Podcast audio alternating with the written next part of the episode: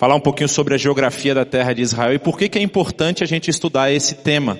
Por que, que é importante a gente entender um pouco sobre a geografia e como isso tem relação com o estudo da Bíblia. Então vamos lá. É... A gente vai estudar hoje basicamente sobre a Terra, a sua posição estratégica.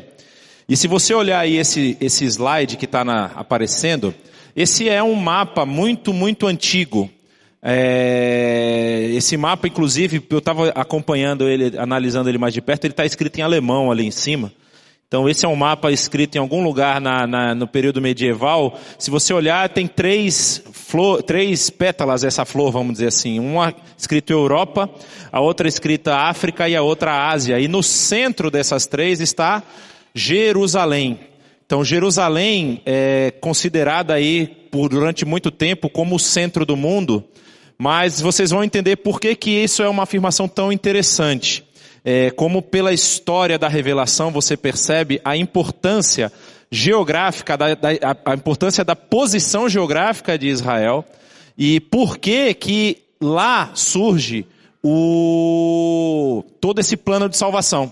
Por que, que é tão assim interessante analisar como a, a, posição geográfica favoreceu muito para que Israel fosse realmente é, é, esse povo que ia receber essa mensagem de salvação e espalhar essa mensagem para todo o mundo. Se você olhar aí, você tem um mapa do que é considerado o globo terrestre. Se você for terraplanista, você não acredita nisso.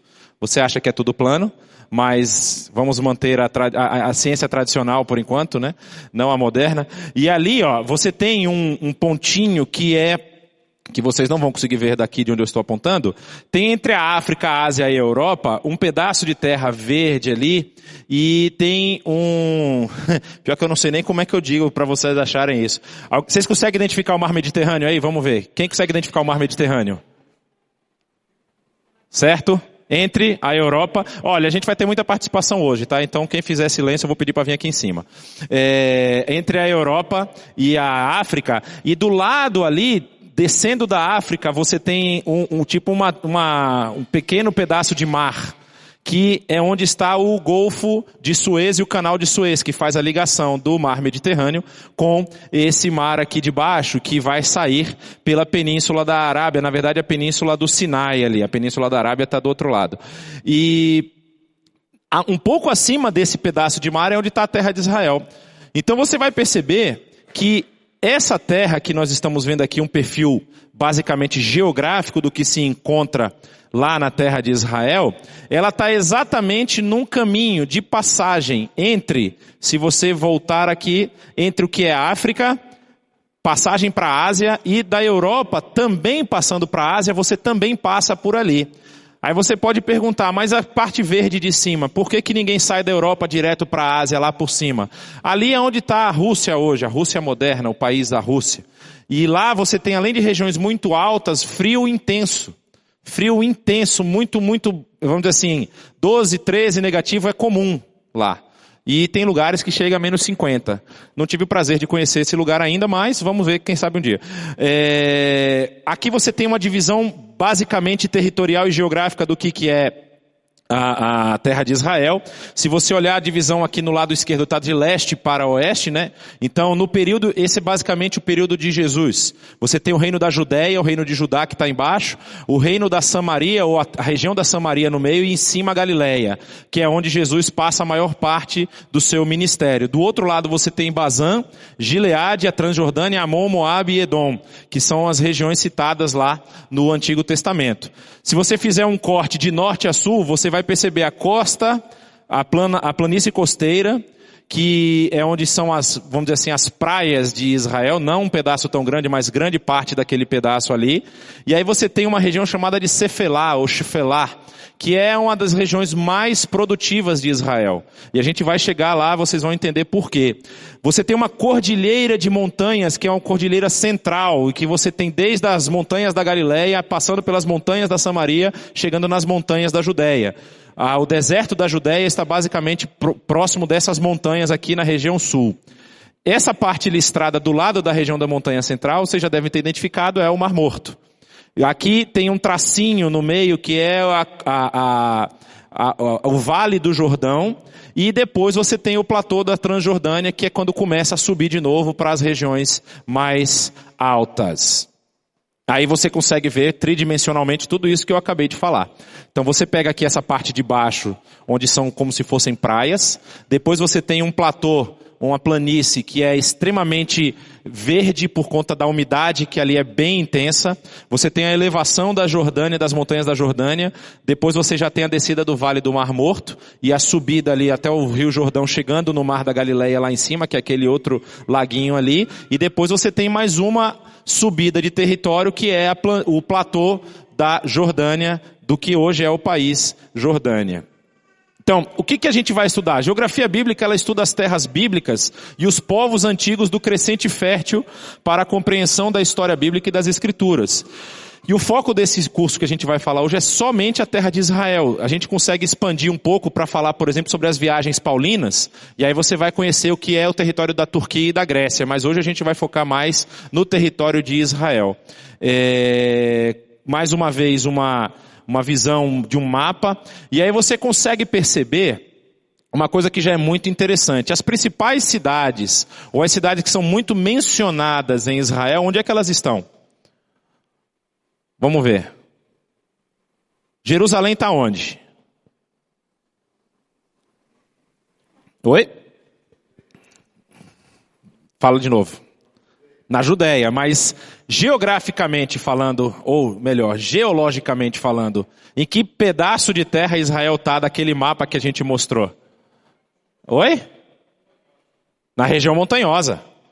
Israel, ó, Jerusalém, Hebron mais embaixo está na região montanhosa, Samaria, uma cidade também que vai ser citada no Novo Testamento, está é, tá na região montanhosa, e isso tem uma razão, tem um motivo, vamos ver se alguém consegue entender aqui ou captar. Por que que vocês acham que as principais cidades, ou grande parte da história mencionada na Bíblia passa nessas cidades? E ela, por que que elas estão na região montanhosa? Proteção. Oi? É uma, é uma questão de proteção, exatamente.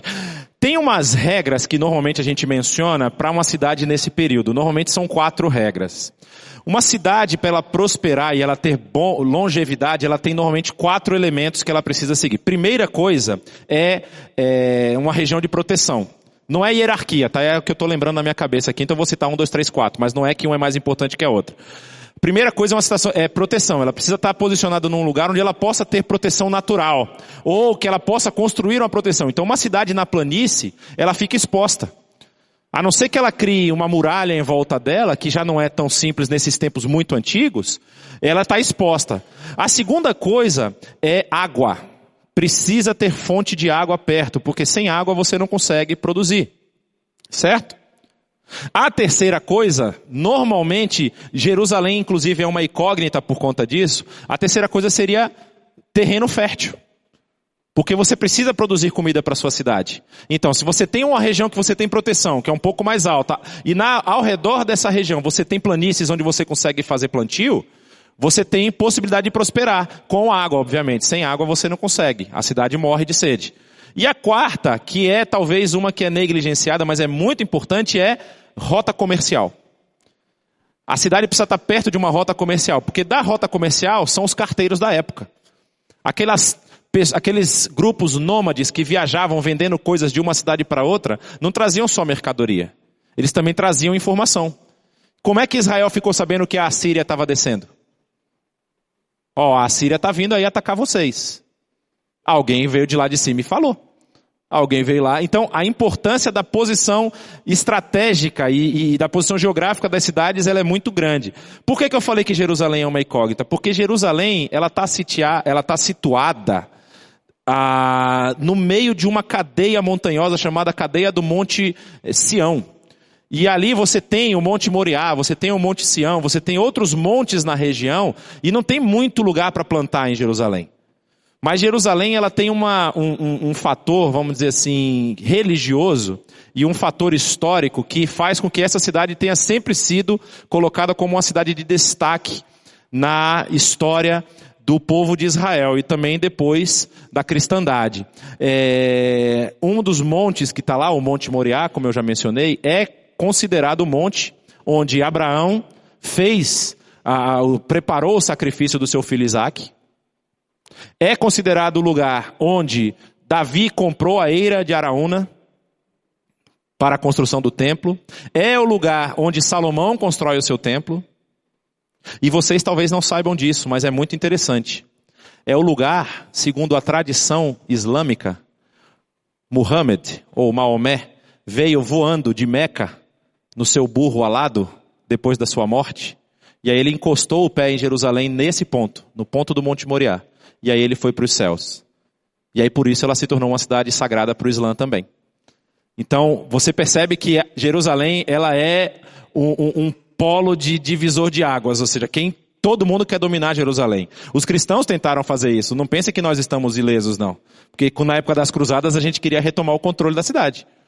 A gente não, porque eu não estava lá na época, mas assim, os cristãos queriam fazer isso.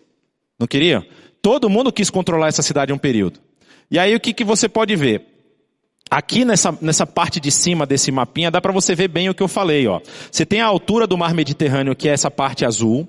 Aí você tem uma planície, que é a Cefelá. Aí você começa a subir para as montanhas no centro do país. E aí você tem uma depressão, é chamada falha sírio-africana.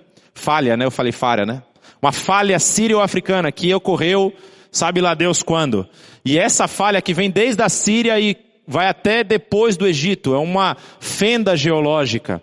E a profundidade dessa fenda, hoje o Mar Morto está a 430 e alguma coisa metros abaixo do nível do mar. Na época em que se imagina Jesus estava andando por essa região, era 320, 330. Então já baixou praticamente 100 metros é, desde a época de Jesus até hoje. Baixou o nível da água do Mar Morto. Mas essa é uma região extremamente baixa e é o ponto mais baixo da Terra. Aí aqui do lado você tem um mapinha aí que tem esse verde. E o verde mais escuro, ele representa florestas. Vocês já viram quando fala de Davi, o que, que Davi fazia? Davi era o que antes de ser rei? Pastor. E o que que Davi falava que ele defendia as ovelhas? Ele defendia ovelha de quê? Oi? De urso e leão. Como é que tem urso e leão nessa região? Então, na época dele, provavelmente, provavelmente não, a arqueologia já achou isso, na verdade. Havia uma vegetação muito mais abundante do que está hoje. A história vai dizer que quem acaba basicamente com a vegetação de Israel, principalmente na região norte, onde havia uma vegetação muito mais exuberante, é o Império Turco Otomano. Porque na época do Império Turco Otomano, eu estou dando alguns saltos na história aqui, tá? Eu estava em Davi, que é lá para mil e pedrada antes de Cristo, agora eu já estou aqui para o ano 1400, 1500, 1600, depois de Cristo. O Império Turco Otomano queria criar, e isso eu já estou falando já no final do Império Turco Otomano, queria criar uma linha férrea que ia ligar Istambul até a Arábia para negócios e para transporte de carga. E o que, que eles precisavam para fazer essa linha férrea? Precisavam de? Vocês já ouviram falar num dormente? O que, que é um dormente? Hã? Madeira. É onde vai o trilho em cima. O dormente é aquele pedaço de madeira que fica embaixo. Então eles precisavam de toda a madeira que eles podiam encontrar para que a linha de ferro chegasse até lá. Não chegou, tá? Só para vocês saberem. Se eu não me engano, acho que ela chegou até a Jordânia. Mas toda essa região que havia, o que havia de árvore aí foi arrancado. E depois vocês vão estudar um pouquinho, se vocês quiserem estudar um pouquinho da história do, do, do, do país moderno, Israel, havia uma região na Galileia que era chamada do, do país da malária. Porque quando eles arrancaram, as árvores que tinham lá, elas sugavam a água do solo. Quando eles arrancaram, virou um pântano. E aí ali tinha malária, assim, descontrolada, desenfreadamente. Um projeto que houve de reflorestamento dessa área foi o que acabou. Inclusive algumas árvores que nós usamos aqui no Brasil, já viram falar do pinus, né? Que é aquela árvore que nasce e cresce rapidamente. O que, que aquela árvore ela faz? Ela suga toda a água do solo. E foi a árvore que eles utilizaram na época para poder controlar essa região do norte de Israel. Então você percebe ali que o índice de vegetação era muito maior antigamente do que é hoje em Israel. Hoje em Israel, essa parte que você, não sei se você vai conseguir identificar, mas essa parte verde escura que está próximo da Cefelá aqui, ela não tem tanta árvore assim. Você passeia por lá, tem muita plantação. Israel hoje planta eu tive a oportunidade agora de entrar em Israel pelo Egito, subindo do Egito para Israel. E aí lá todas as hortaliças que eles consomem no país são plantadas no deserto. não é plantado numa região que a terra é bonitinha, não. É no deserto, eles produzem toda a hortaliça que eles consomem, tanto no inverno quanto no verão. E aí, essa região não está tão verde mais assim, mas ainda é uma região de muita produção. Especialmente o Vale do Jordão é uma região que tem uma produção exuberante de tudo que você imaginar. E aqui do outro lado, você vai perceber o índice de pluviosidade, o índice pluviométrico. Esse ficou difícil de enxergar, né? Mas olha só, a região ali azulzinha clara é uma região que chove moderadamente. A região mais para cima, nas montanhas do lado de cá, chove bastante. É onde mais chove, a maior incidência de chuva em Israel. Agora o que que acontece? Vamos lá, primeira coisa. Por que que essa faixa litorânea aqui é a faixa mais, vamos dizer assim, úmida e mais produtiva de Israel? Porque as montanhas de Israel, essa cadeia central de montanhas, elas formam uma barreira natural. Então vem a umidade do oceano, a umidade bate nessa parede, sobe, chove ali, e aí quando vai para o outro lado, não tem mais umidade. Então o índice de chuva na região do lado de lá da cadeia montanhosa é baixíssimo. Chove uma vez, talvez uma vez a cada dois anos. É muito baixo. Muito raro acontece de chover mais de uma vez por ano. E agora, o que, que acontece? Vocês já ouviram falar nas torrentes do Negev, as torrentes do deserto? Quando cai chuva em cima da cordilheira, você cria a divisão. Parte da água desce para um lado, mas parte desce para o outro. Inclusive essas torrentes são extremamente perigosas. Ônibus de turistas já foram arrastados. Para vocês verem a intensidade da água quando ela desce. Hoje em dia Israel já fez vários é, caminhos alternativos para evitar esse tipo de coisa, inclusive canais para que essa água desça pelo canal e vá parar direto no Mar Morto. Mas essa região aqui da parte de baixo de Israel formam-se verdadeiros rios de água das chuvas. E a chuva foi aonde? Lá na cordilheira, foi lá na montanha. Aqui onde você está no deserto, você não está vendo chuva. De repente você só vê um rio descendo e levando tudo pelo caminho.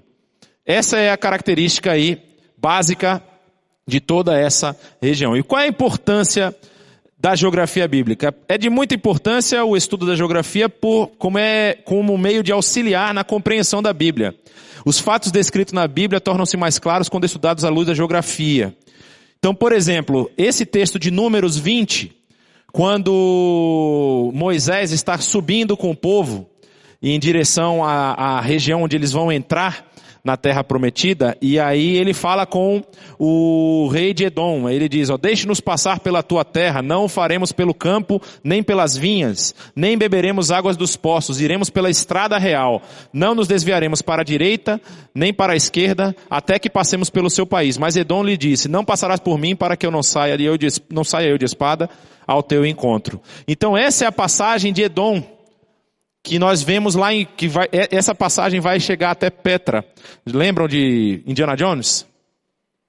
Aquele filme, eu não me lembro qual dos três, acho que foi o do Santo Graal, né? Que ele entra, tem aquela fachada bonita na, na, na pedra. Inclusive a fachada é essa aqui. O filme foi gravado nessa região. Então, é, esse era o caminho que Moisés queria passar com o povo. Só que é um caminho extremamente vulnerável. Você está passando com bois, você está passando com crianças, você está passando com mulheres. Se houvesse um ataque de Edom aqui, o que, que ia sobrar do povo de Israel? Não tinha para onde fugir. E aqui são quilômetros e quilômetros de, de. Como é que é o nome dessa formação geológica mesmo? Eu ia falar fiord, mas fiord é lá na Noruega, né? Hã? Canyon, obrigado. Quilômetros e quilômetros desse canyon, assim.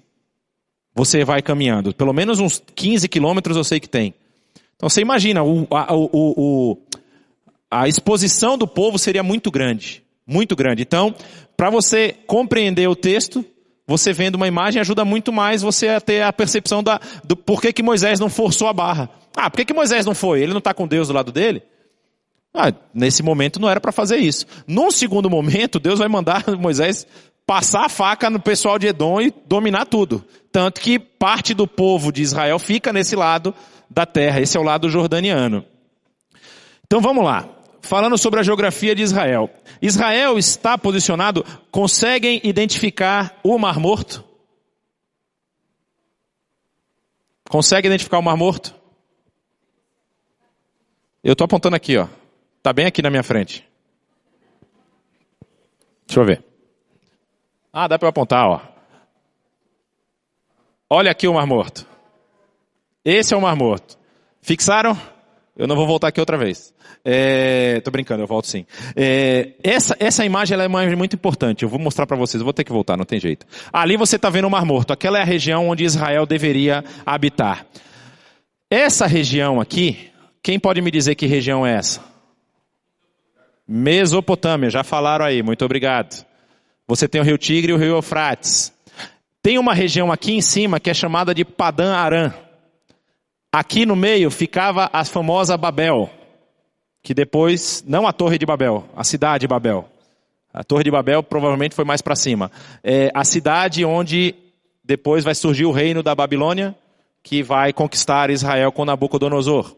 E aqui na região próxima à junção dos rios está Ur dos Caldeus. Ur dos Caldeus, ali naquela região, é a região de onde sai Abraão com a sua família.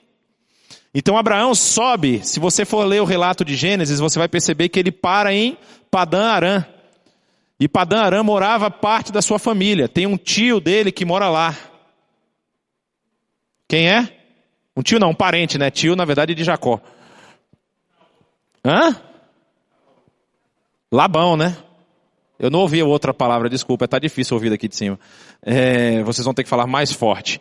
Então, esse é o caminho que Abraão segue. E aí você me pergunta, mas por que que Abraão não foi em linha reta dali, daquele ponto até aqui onde está Israel? Deserto. Deserto da Arábia. Deserto grande, o deserto da Jordânia e o deserto da Arábia. É um deserto praticamente impenetrável. Mas os camelos e os, os, os, beduínos, eles fazem, eles têm caminhos pelo deserto que eles conseguem atravessar ainda hoje. Mas aí você percebe como o movimento que é citado na Bíblia faz jus ao que é geograficamente.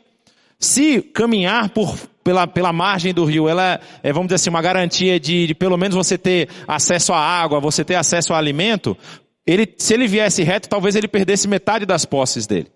E aí, Padã Aram está lá em cima, ele desce e ele entra na terra de Israel. Quando você analisa a terra de Israel e a posição dela, você percebe a sua importância geográfica e geopolítica. Porque Israel, nessa posição onde ela vai ser, vai ser colocada, onde Deus afirma para o povo que eles devem conquistar a terra, ela está do seu lado esquerdo, você está percebendo aí o delta do Nilo, correto? Estão comigo ainda? Delta do Nilo do lado aqui. Delta faz um V assim, ó. Olha ali o delta do Nilo. Delta do Nilo. Esse é o Rio Nilo. Prazer. Esse aqui eu falei que é o canal de Suez. Ó, o canal de Suez faz um corte aqui hoje em dia, passagem de navios. Essa outra perna aqui é o Mar Vermelho, esses dois pernas estão no Mar Vermelho. Há uma dúvida se Moisés, quando ele atravessa o Mar Vermelho, atravessa nessa perna e nessa perna. A minha concepção é de que ele atravessou na segunda e não na primeira, mas a gente vai entrar nessa discussão em outro dia. Então, essa é a região de Goshen, ou na Bíblia Gozen, onde o povo de Israel, quando ele volta, quando ele vai para o Egito, lá de José do Egito e tudo mais, essa é a região onde eles ficam, onde eles é, se estabelecem. Dali sai o Êxodo daquela região do delta do Nilo. Então você tem um poderio militar e, e, e, comercial do Egito, e aí o Egito quer brigar com os assírios. Onde estão os assírios? Norte de Israel, obrigado. Na região norte de Israel está a Síria, ou a Assíria na época. E a mais ao norte ainda tem uma região chamada de, dos Hititas, que entram em luta com os egípcios constantemente durante o período em que o reino hitita foi um reino próspero. E aí vocês acham que eles lutavam aonde? No meio de Israel. Por ali passavam carros e cavaleiros e carruagens e todo mundo brigando e Israel está lá no meio. Na época ainda não há a nação de Israel, há apenas o povo é, descendente de Abraão, isso aqui é antes de Moisés e antes de tudo isso, mas essa é uma região de passagem constante. Depois, quando vocês viram ali, eu mostrei onde está a Babilônia. Os babilônios vêm até o Egito. Por onde os babilônios passam? Passam de novo por Israel. Depois os persas vão conquistar os babilônios e vão dominar toda a região até o Egito. Por onde os persas passam? Pela mesma região. Então Israel está exatamente no centro de passagem de todas as, as civilizações da época. Na Europa, você queria fazer negócios com o pessoal daqui, tinha que passar por essa região. Então é uma posição, uma, uma posição realmente estratégica para o desenvolvimento de uma nação que vai carregar a mensagem de salvação para todo mundo. Você imagina quantas conexões comerciais Israel poderia desenvolver daí?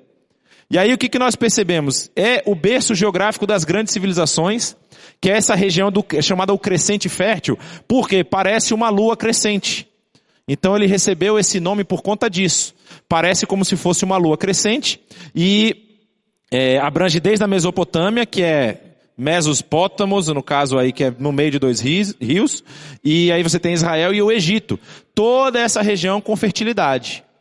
Então você tem a fertilidade dos rios da Mesopotâmia, você tem a fertilidade dos rios no Egito, no caso do rio no Egito, e de todo esse delta onde tem muita produção, e você tem a fertilidade ali da região do Jordão e da Cefelá, com a umidade que vem do mar. Então a gente vai falar um pouquinho mais sobre o relevo de Israel. Você tem aqui duas rotas, lembra que a gente falou da estrada real? Essa via escura da sua direita aqui, a via régia, é onde ela vai passar exatamente no meio dos canyons que a gente falou. Então, quando Moisés está nessa parte, Moisés, vocês lembram que Moisés chama o povo quando eles estão em, tem uma região aqui, Ber Sheba. Mas não era isso que eu estou querendo falar, não.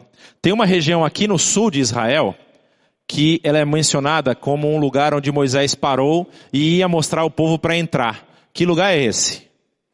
Vamos ver. Quem lembra do nome da cidade? Ou da região? Oi? Moab é do lado direito. É próximo dali.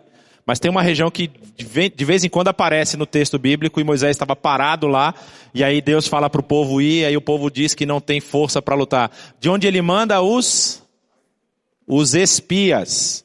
Qual é a cidade de onde Moisés manda os espias? Hã? Não, não, não. Não, também não. Vai tentando aí, vamos chutar os nomes tudo da Bíblia. Oi? Os espias entraram na terra de Canaã por essa, por essa região, mas tem um lugar muito importante aí que é mencionado no texto bíblico. Gente, eu estou enrolando porque eu esqueci o nome, tá? Aí eu estou querendo lembrar. Como é que é o nome do lugar lá mesmo, gente? Que Berseba está aqui embaixo, mas não é Berseba. É um pouco mais abaixo de, de Berseba. Olha aí, gente, Êxodo, vê se vocês acham o nome da cidade. O que que acontece aí? Vamos para a história enquanto a gente não acha o, o, o nome da cidade. O que que acontece com os espias? Eles vão, certo? Entram lá, fazem a vistoria, sobem até a região da Galileia e voltam. Por onde eles vão? Isso está lá no texto. O nome da cidade também está, que eu não me esqueci, mas isso é fácil de lembrar. Por onde os espias passam para poder vistoriar a cidade? As cidades. Vocês lembram? Hã? Eles, eles vão pela região montanhosa. Porque a região montanhosa dá para se esconder. Eles vão se escondendo. Inclusive, essa é uma das grandes é, é, incógnitas, vamos dizer assim, das, das, grandes respostas a essa incógnita. Por que que Abraão, quando ele vem, ele começa pelo meio do, do, do, da cadeia montanhosa? Muito provavelmente porque os egípcios dominavam a região costeira e havia outros povos na região do Jordão. Vocês lembram de duas cidades importantíssimas que havia ali na região do Jordão? No sul, próximo ao Mar Morto? A guerra dos cinco reis contra os quatro reis. Que foram destruídas por fogo do céu. Gente, essa é fácil. Sodoma e Gomorra. A região de Sodoma e Gomorra é essa região próxima ao Mar Morto. Elas ficavam nessa região e eram povos extremamente violentos e bem armados. Então, quando Abraão entra na terra pela primeira vez, vindo de Padã Arã, ele não vai nem pela planície da costeira, nem pelo Vale do Jordão. Ele vem pelo meio das montanhas, porque ele está tentando se precaver, está tentando se defender. Ele não tem ainda um grande povo que possa se defender. Quando ele vai ao Egito, e aí fala na saída dele, ele tem aquela história de dizer que a Sara era, era a irmã dele, e aí Deus o faz, dá a punição para o faraó, e aí o faraó devolve a mulher, e aí quando diz que ele sai, diz que ele sai muito rico. Ele sai com muitas posses voltando do Egito. E aí ele já tem um um, um grupo mais forte para defender quem? Seu sobrinho Ló. Que Ló está morando na região de Sodoma e Gomorra, na guerra lá dos reis ele é levado cativo, Agora Abraão tem condições de lutar contra os exércitos. Aí ele vai atrás e defende Ló e defende até Dan, que é o norte de Israel. Então, é, a cidade, ninguém achou o nome da cidade? Região montanhosa de Canaã, foi de onde ele mandou os doze espias? Hã? Padã Arã é o norte, é lá em cima. É, realmente, é região de Efraim, você tem razão. Mas não é Efraim, não. Mas enfim, vamos seguir. Aí você tem os espias entrando aqui. Percebam, gente, deixa eu voltar o mapa uma vez aqui. Só para a gente chegar na. Cadê aquele mapa? Esse aqui. A região que nós estamos falando é a região um pouco a sul aqui do que é o Mar Morto. É essa região. Moisés estava com o povo aqui e ele tinha que invadir essa terra aqui. Não era simples só subir e entrar? E ali não tem muita diferença territorial, você consegue ir caminhando, tem grandes planícies que você pode levar o povo. Por que que não acontece isso? Porque quando Moisés manda os espias, como é que é a história dos espias lá? Quantos são favoráveis à entrada na terra?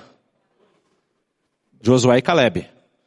Dez são contrários. Aí o povo chora e lamenta porque Deus levou eles para o deserto para eles morrerem. Aí Deus fala, então tudo bem, não vai entrar ninguém. Já que esse povo está reclamando, ninguém entra. E aí Moisés tem que dar uma volta gigante até que aquela geração venha a morrer, para que aí sim eles consigam entrar no território. Cádiz Barneia, muito obrigado. É, olha, a palavra não é tão fácil assim, né?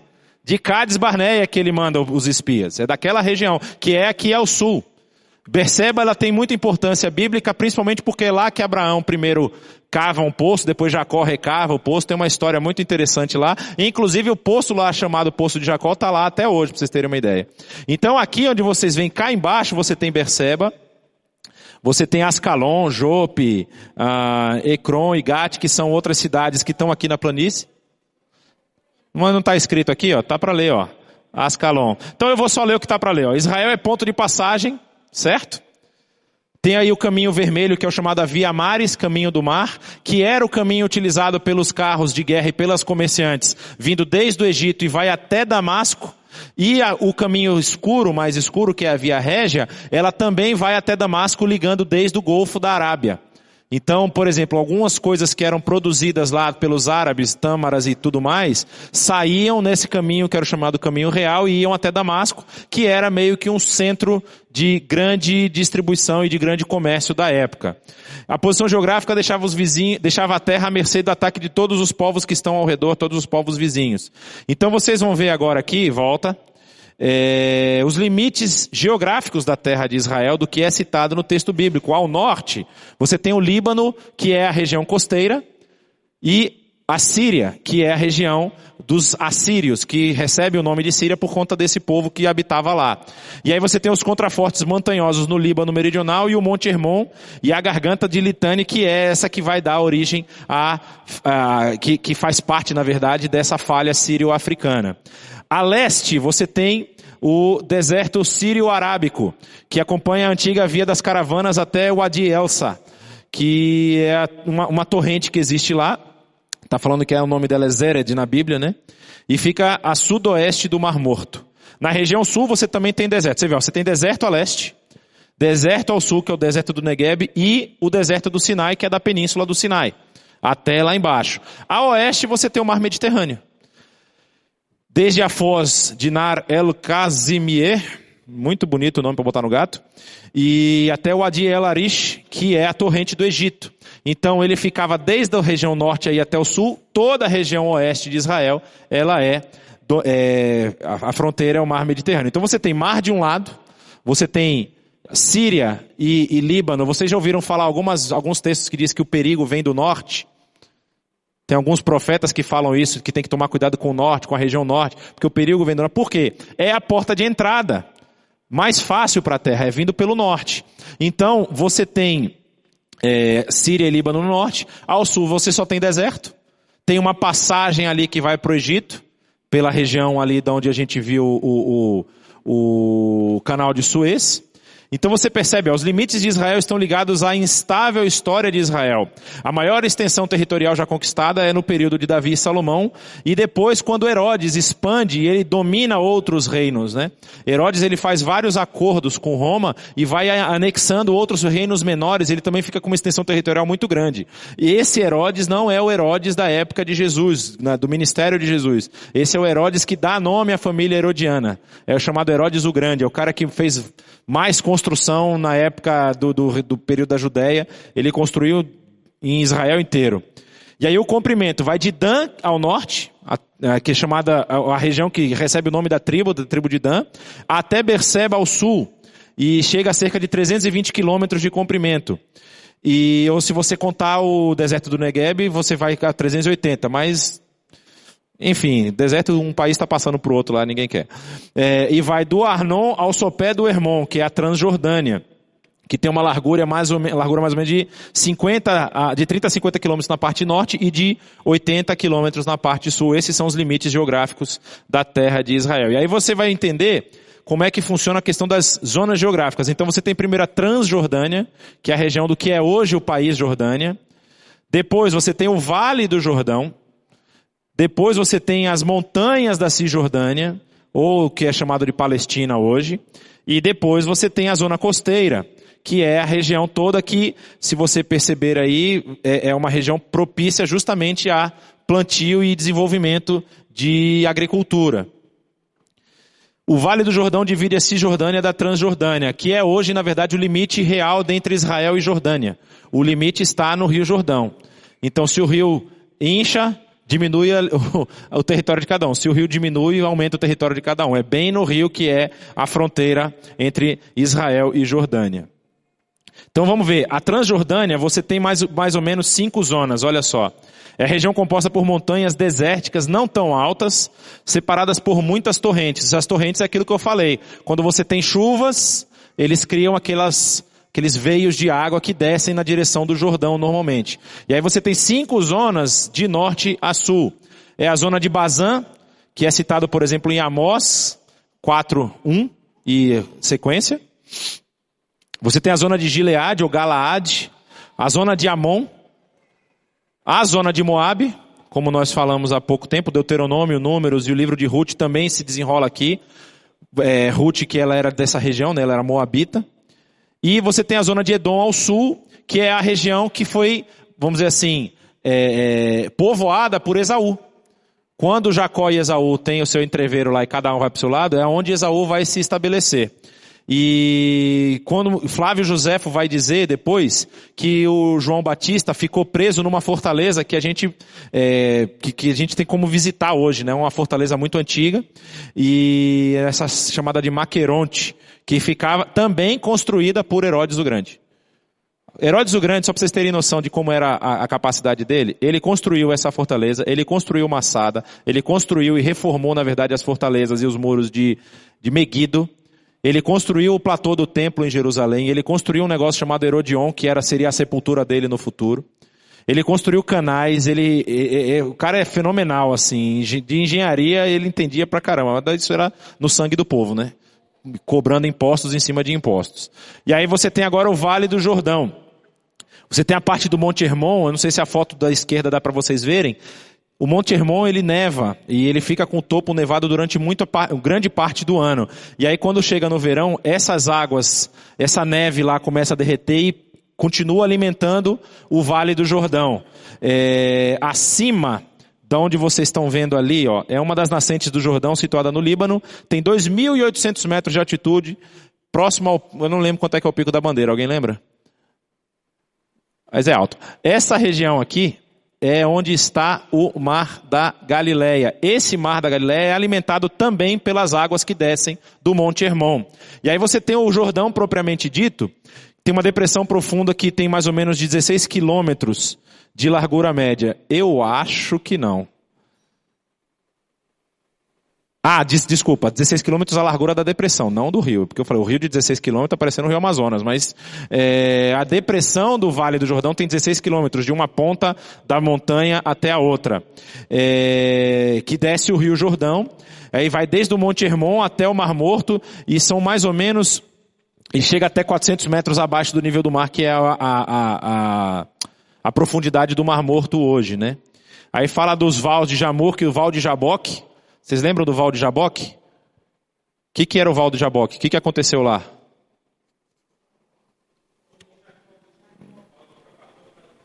Perfeitamente. É o local, local onde houve a batalha entre Jacó e o, o Senhor.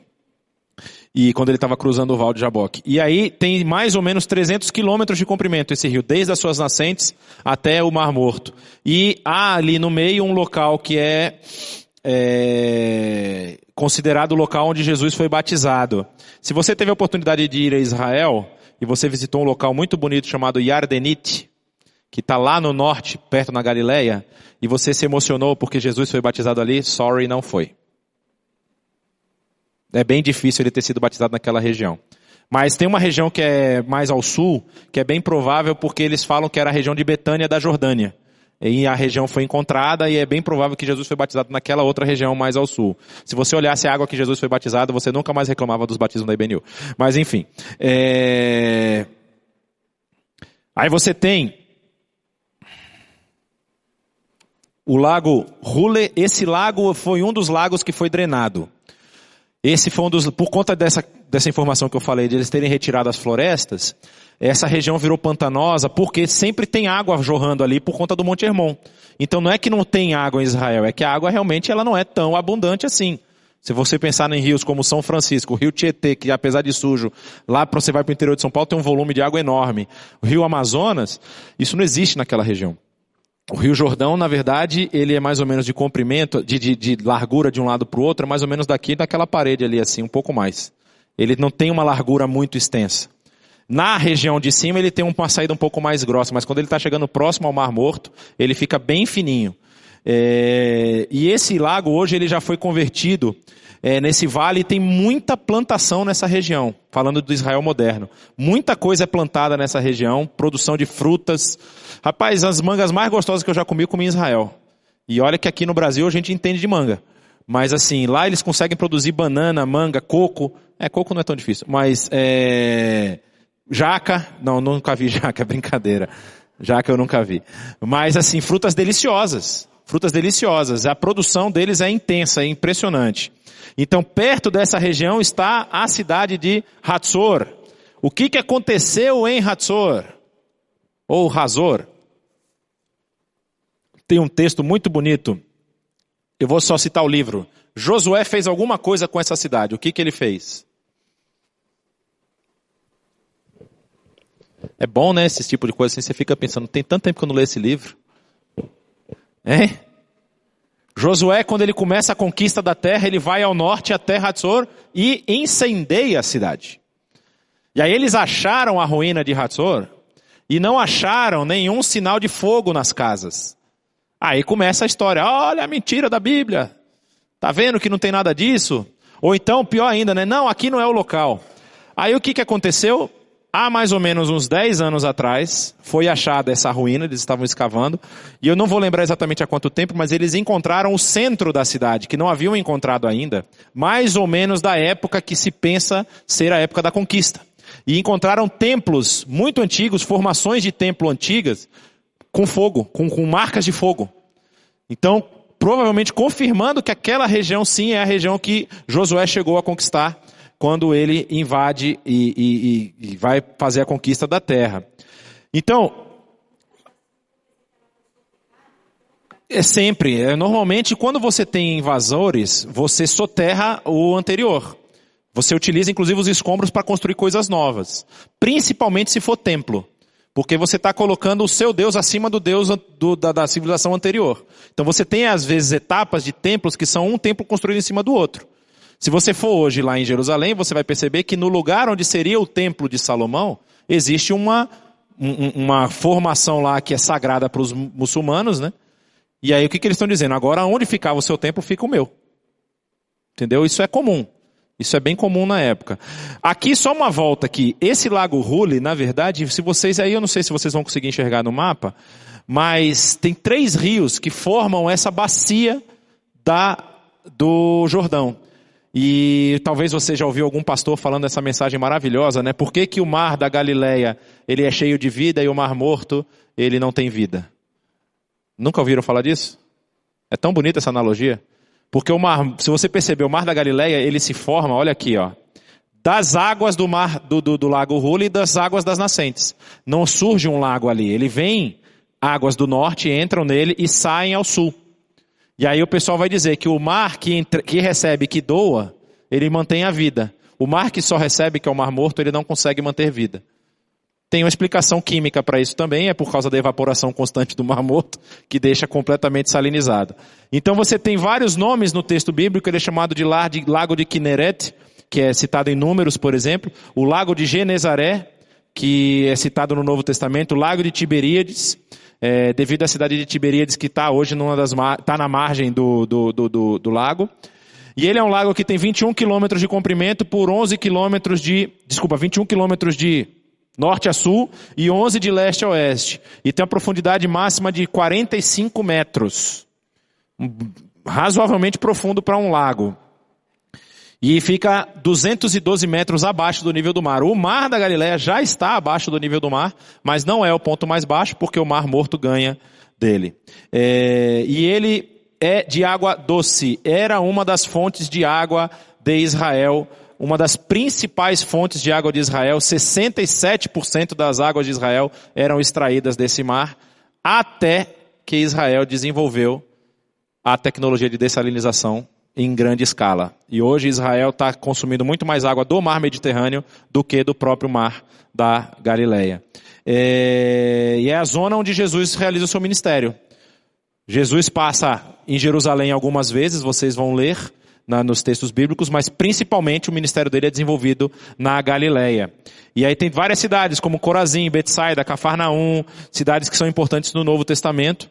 É, e também tem alguns, algumas citações aí do Antigo Testamento da região de Dan, por exemplo, que está ao norte do mar da Galileia. E aí você chega na região do Mar Morto, chamado de Mar Salgado no, no, no hebraico, é, o ponto mais baixo da superfície terrestre, 430 metros hoje, está abaixo do nível do mar, com uma intensa concentração de sais.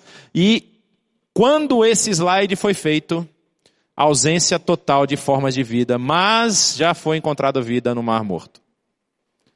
Foi encontrada uma bactéria que consegue sobreviver à salinidade do Mar Morto. Foi encontrada há uns dois, três anos atrás. Estavam fazendo estudo para saber se era viável mesmo, e realmente é.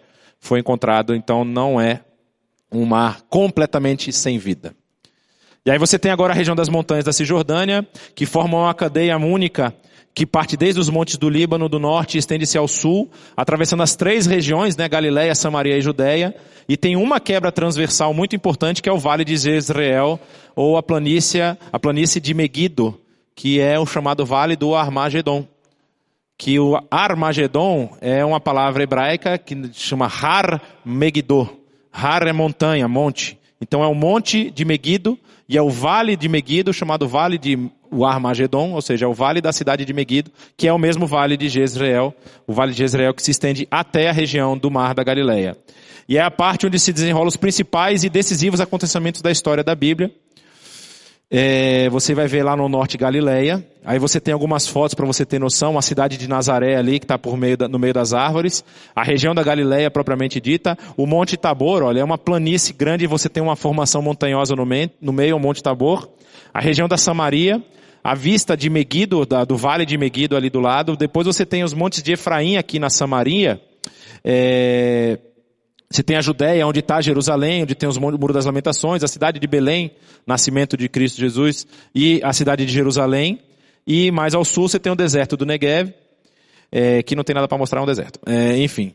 E agora a zona costeira, para vocês, para a gente terminar essa, esse corte transversal, né? É a planície de Acer, onde depois foi o último ponto, na verdade, defendido pelos cruzados. Havia uma fortaleza aí em Acro, Acre, que é por onde os cruzados negociam com Saladino para tirar os últimos cristãos da terra sem que ele mate todo mundo. Saem por aí. Você tem a região ali do Vale de Jezreel, a entrada do Vale de Jezreel é bem aí, é, do lado do Monte Carmelo. Aí você vê essa parte, está escrito Monte Carmelo ali, é, na verdade não é um monte. Que muitas vezes quando a gente chega lá em Israel, as pessoas querem saber onde foi que Elias fez o, o, a oração lá que veio o fogo do céu. É uma cadeia montanhosa. Então você tem vários picos que podem ter acontecido isso, e tem um, um, um, um riacho embaixo ali que é o local onde ele perseguiu os adoradores de Baal e os matou, né? Então você tem aí o Monte Carmelo, ó. essa é a região onde Elias andou várias vezes. Só que você lembra que quando Elias ele foge de Jezabel, ele vai até Berseba e ainda anda um bom pedaço ao sul de Berseba. Então ele desce toda essa região até lá embaixo. É, você tem aí a planície de Saron, a planície costeira, a planície das Filistia, Filisteia no caso, da Filístia, que é onde hoje está a faixa de Gaza. A faixa de Gaza ocupa esse pedaço de baixo ali, próximo a Ascalon e Asdod. E a Cefelá é onde tem a região bastante fértil também. E, então, entre as colinas e, os, e a costa e os montes de Judá. E aí você tem o Negueb ocidental, que é o Negueb próximo à região do mar Mediterrâneo. Então, só para você ter uma ideia do relevo, essa é uma foto do, do, do satélite do, do, que é Israel hoje. Se você prestou atenção, você vai perceber que o Mar Morto mudou um pouco o seu formato.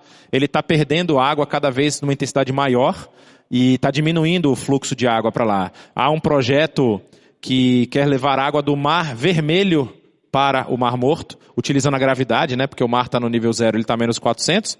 Você só bota o cano e deixa a água descer. Você só precisa puxar aqui na ponta, ela vai descer por gravidade e vai chegar lá. Esse plano ainda está em negociação entre os dois países, Israel e Jordânia. Tem muito interesse geopolítico aqui. É... Então você vê aqui, ó, Transjordânia, a Cisjordânia, e aí de cima o Lago Role, Mar da Galileia, Rio Jamuk, Rio Jaboque. Aí aqui você tem o Rio Jordão, aqui ficou meio apagado no meio, e no sul o Mar Morto, você tem o Vale de Role lá em cima, o Vale do Jordão aqui embaixo, Galiléia, Samaria e Judéia, é, do lado de Cabazã, Gileade, Amon, Moabe e Edom. Então você já sabe mais ou menos se localizar quando você lê o texto bíblico que fala qual região dessas o texto se passa.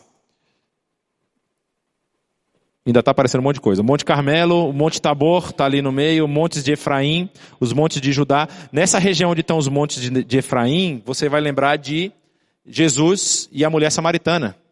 O que, que ela fala para Jesus?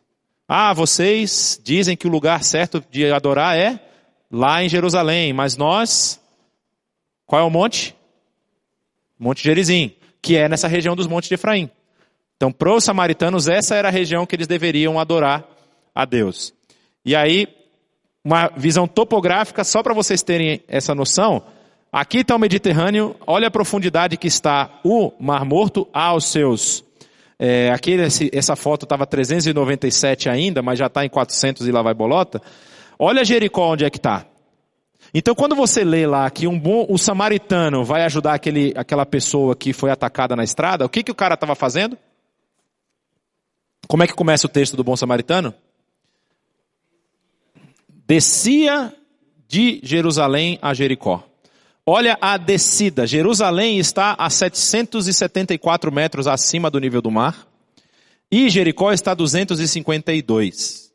Estamos falando quase mil. Faz a conta aí. Quase mil, né? Não, mais de mil. Mais de mil metros de descida. É uma estrada tortuosa, sinuosa. E aí você entende aquele salmo que diz: Eleva meus olhos para o monte de onde me vem o socorro? Aí a pessoa vai procurar o socorro no monte, porque ele está elevando os olhos para o monte, onde vem o socorro. Na verdade, o socorro vem do Senhor que fez os céus e a terra. O que, que ele quer dizer naquele salmo? Esse era um cântico de subida. Vocês percebem a subida agora? Tem dois nomes para os cânticos que são daquele trecho lá do último livro de Salmos: cânticos de subida e cânticos dos degraus. Porque havia uma escadaria para você chegar no templo, então você falava um daqueles salmos, cada degrau que você ia subindo. Para você ir, vamos dizer assim, é, é, louvando a Deus enquanto você estava indo apresentar o seu, o seu sacrifício. Só que também havia a subida dos povos a Jerusalém. E eles cantavam esses salmos em caravana subindo. Só que nessa região, especificamente, quando você vai entrar na região das montanhas da Judéia para chegar a Jerusalém, existem muitas encostas e muitas entradas onde os ladrões se escondiam. Então, quando ele chegava nessa região, o salmista vai dizer: Eu elevo os olhos para os montes, então me bate o desespero.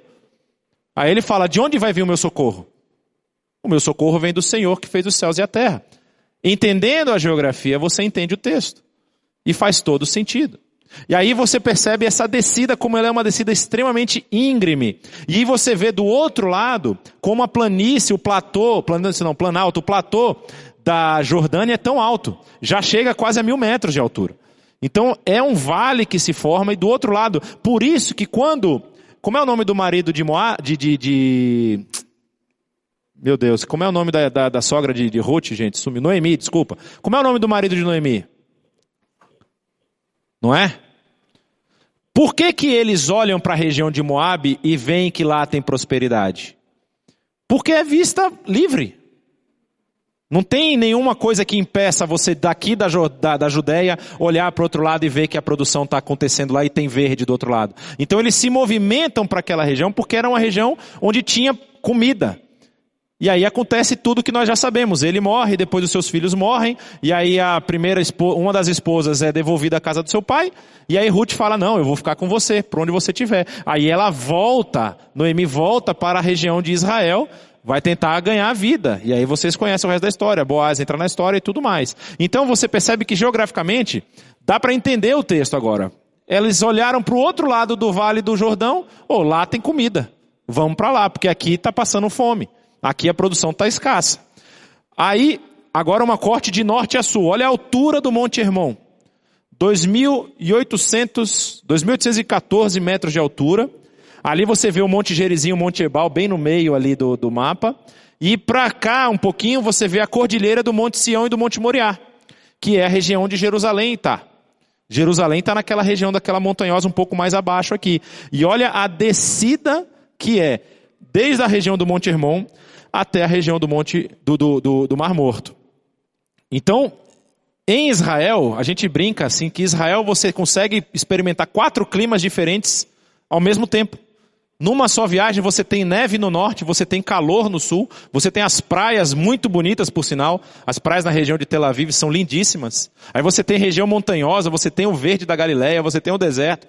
Tudo isso acontecendo nesse pequeno pedaço de terra que é do tamanho de Sergipe. O, o tamanho territorial de Israel é o mesmo, mesmo de Sergipe, para vocês terem noção. E aí você tem uma foto melhor ainda, que você consegue perceber. A planície costeira, você vê essa depressão que acontece na colina, nas montanhas da Judéia e da Samaria. Aqui você tem o Mar Morto. Sobe um pouco. Você tem ali o Vale de Jezreel, que vai dar lá na região do, do Monte Carmelo. É, o lago de Tiberíades, ou Mar da Galileia, o Kinneret. Gente, vocês são ruins de geografia, hein? Ó. Ou então tá aqui, ó. Eu tô falando aqui, ó. Cadeia montanhosa da Judéia, planície costeira, Mar Morto, Vale do Jordão, Lago de Tiberíades, Lago Rule aqui e o Vale de Jezreel aqui. Então esse vale traz umidade para toda essa região da Galileia. E aí você consegue entender o verde da Galileia. Aí você pega, e a gente estava falando sobre isso, Aqui a gente vai ver um pouco da região do, relevo, aí você vai perceber as regiões mais escuras são as mais altas, um azul bem escuro lá na parte de cima do seu mapa é o Monte Hermon, e você tem mais ou menos ideia da altura de cada região, né? É, isso aqui, na verdade, você está percebendo, isso é a média de chuvas que acontecem na Palestina. Esse, essa informação ela é mais moderna. Então, olha só, chove muito lá no norte, bastante. Na região da Galileia chove razoavelmente bem, no período de chuva chove razoavelmente bem. Inclusive ajuda bastante a, a, a encher o, o mar da Galileia. E aí quando você começa a descer aí pela essa linha azul que é o Rio Jordão, você já percebeu que está fazendo a ligação do mar da Galileia com o Mar Morto, a chuva começa a ficar mais escassa, chegando ao deserto onde o índice pluviométrico é praticamente zerado, né? não tem praticamente chuva. Mas a região da Cefelá sempre tem umidade que é a região costeira aqui. Então você tem também uma região muito propícia à produção de tudo que você imaginar. Aliás, eles produzem lá muita uva para fazer vinho e tudo mais. É nessa região que eles produzem isso. É, nós vemos aqui na época de Cristo o que que era o, o, o vamos dizer assim, o, o mapa político da região. Você tem a região ao sul aqui da Idumeia, Judéia e Samaria, que pertenciam ao mesmo reino. Você tinha um outro reino que era da Galileia, Decápolis, a região lá da, da Itureia e das outras eias que tem lá. E tem uma região aqui embaixo, que essa é importante. Aquela região que a gente falou de Edom, que Moisés não pôde passar, que é a região que está bem aqui assim, ó. Essa é uma região eu não estou enxergando direito, a luz está bem na minha cara. É, essa é uma região aqui embaixo que os romanos não conseguiram conquistar. É uma região que era o limite do Império Romano dessa região, porque era tão difícil conquistar isso aí que nem o exército romano conseguiu. Vocês verem como é que era a, a, a, a, como é, esses, a região dos nabateus ali, né? Você vê como é que era um povo duro, um povo difícil de enfrentar. Aí, nós vemos, por exemplo, aqui esse mapa que é a Palestina na época de Jesus. As regiões onde vocês estão vendo barquinhos aí eram portos conhecidos que saíam mercadorias. Havia, para vocês terem noção, produção de peixes no mar da Galileia que eram vendidos até Roma. Eles faziam um tipo de peixe salgado lá que eles cons conseguiam conservar por mais tempo, e havia essa produção, ela é citada em alguns, algumas listas de materiais que é, foram encontradas em Roma. E aí você tem a região de Jerusalém ali extremamente habitada, é, Aqui mais um, um, pouco da paisagem do que você consegue encontrar em cada região. Lá no norte, você vê o Monte Hermon, aí você tem a região de Acre, o Vale de Jezreel, Cesareia Marítima, Judéia, o Nahal Sin, que é o deserto do Negev, você tem o Mar Morto do outro lado, Vale de Irã, é, a Eloá, quer dizer, a Samaria, a região montanhosa da Samaria, a região do Rio Jordão, e eu já falei lá em cima, o Monte Hermon. E esse um mapa para vocês também terem noção do que, que era Jerusalém no tempo de Jesus. Então você tem lá aquele platô gigante que você está vendo bem no centro, construído por Herodes, o Grande, o templo de Herodes, que na verdade é o templo, segundo templo construído e Herodes reforma, e ele chama, ganha o nome de templo de Herodes. É, atrás de, da, do templo você tem o que é chamado de Fortaleza Antônia. Lembram da Fortaleza Antônia? Onde Jesus foi julgado? Eles acham que é, acham não, eles acharam na verdade o chão da fortaleza nessa região. E ali, descendo a região, tem duas coisas muito interessantes aqui. Nessa região aqui está o tanque de Siloé, onde Jesus cura o cego. Nessa região era, um, era o primeiro local de purificação dos, dos fariseus. Então é tão interessante porque Jesus cura o cego, joga a lama no olho do cego e fala assim: vai lá no tanque de Siloé se lavar. Parece que é uma coisa despropositada, não é.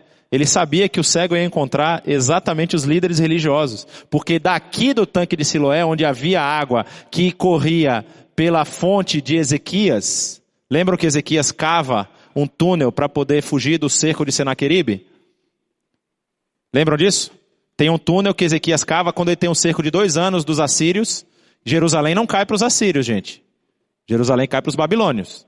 E aí os assírios não conseguem conquistar Jerusalém, e ele faz um túnel pegando água para criar esse tanque que vira depois o tanque de Siloé na época de Jesus.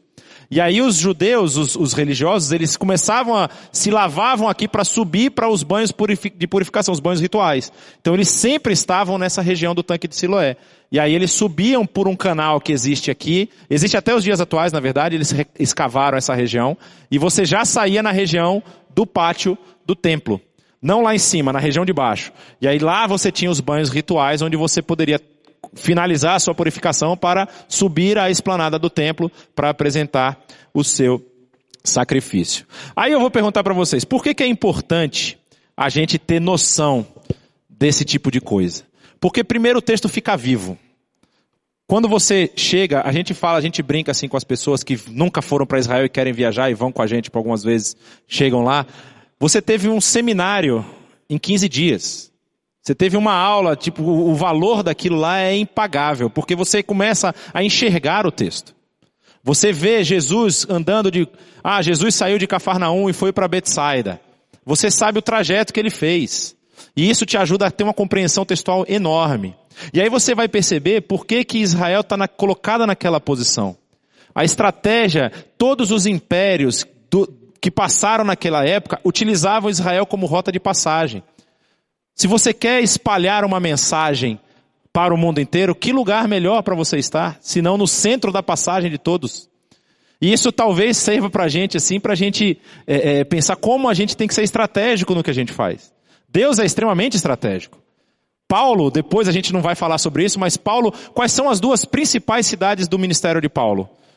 Quais são as duas igrejas que ele escreve cartas, assim, mais preocupado com a parte teológica das igrejas? Qual? E Corinto e Éfeso. São duas cidades também de passagem. Corinto com o canal de Corinto, quantas pessoas não passavam por ali? E Éfeso, que era o porto de entrada, era um porto importantíssimo naquela região da Ásia Menor. Então você tem estratégia sendo usada para o maior alcance. E isso faz a gente pensar que a gente tem que ser estratégico também. Quando a gente quer atingir, alcançar pessoas, nós temos que usar da sabedoria que vem dos céus para com a melhor estratégia para que a gente consiga ampliar o alcance da mensagem. Amém. Vou terminar com uma oração. Pai, nós te agradecemos por tudo que o Senhor tem feito por nós. Nós te agradecemos porque o Senhor é bondoso e misericordioso e o Senhor cuida de nós em todo o tempo. E nós te agradecemos por essa preocupação de colocar a mensagem no lugar certo, para que ela fosse espalhada pelos quatro cantos do mundo, chegando até nós. E nós aqui como agentes do teu reino, como pessoas que queremos aprender cada vez mais a tua palavra, tanto os aspectos é, é, teológicos, mas os aspectos físicos, geográficos, e entendermos o teu pensamento, ó Pai, para que nós possamos segui-lo. Nós queremos ser utilizados por Ti, Senhor, onde nós estamos. Nós queremos usar da mesma estratégia para alcançar o maior número de pessoas. Nós queremos ser sal e luz por onde nós estivermos, Senhor. Para que a Tua palavra possa alcançar o maior número de pessoas nos leva em paz nessa semana, nos protege nesse período de tanta turbulência nessa cidade e que nós possamos impactar com a nossa vida e também com as nossas palavras as pessoas que estão ao nosso redor. Assim eu oro no nome de Jesus. Amém. Você foi abençoado por este vídeo, por esta mensagem? Inscreva-se no canal, aperte o sininho e você ficará sabendo das novas mensagens e reflexões da IBNU.